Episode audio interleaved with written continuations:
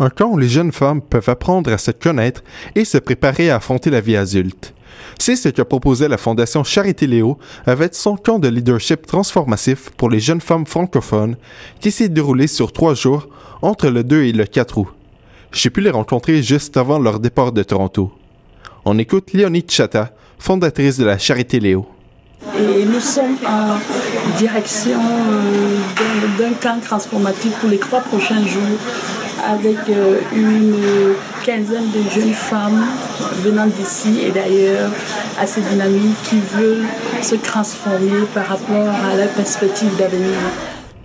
La première journée du groupe se déroulait à la réserve autochtone du Mississauga, où les participantes ont pu apprendre sur l'histoire des Premières Nations, en plus de faire des activités d'artisanat en compagnie des membres de la communauté autochtone.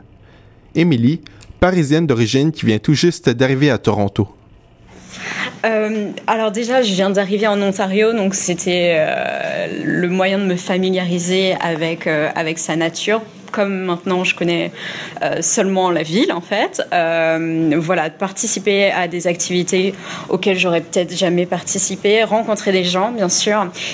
Au cours de ces trois jours, les participantes auront réalisé des activités afin de les encourager à réfléchir et à discuter, en plus de les pousser à dépasser leurs limites avec une tyrolienne et des activités sportives notamment. Léonie Chata. C'est cas où on se veut être dans un environnement sain, dans un environnement de, de paix, de, joie en même temps et aussi très très très éducatif. Donc la Fondation Léo Charité, c'est une fondation pour les jeunes femmes euh, qui œuvrent ici au Canada et dans les pays africains. Et ça c'est notre premier, premier camp que nous organisons le camp transformatif et on espère que l'année prochaine on aura un même camp en Afrique ou dans un autre pays. Les participantes avaient des attentes différentes. Plusieurs voulaient s'acclimater à l'Ontario après avoir vécu à l'étranger.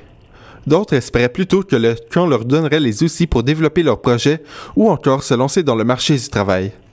Amy, l'une des participantes au camp. Euh, parce que je pense que, comme on en a parlé un peu tout à l'heure, ça va me permettre euh, d'avoir une ouverture d'esprit, de rencontrer euh, plusieurs femmes, de discuter autour d'un sujet très important qui est tout ce qui est leadership, entrepreneurship. C'était la première fois que Mme Chata organisait ce camp. Elle espère néanmoins être en mesure de répéter l'expérience. C'était Félix Lacerte-Gossé pour Choc FM 105.1.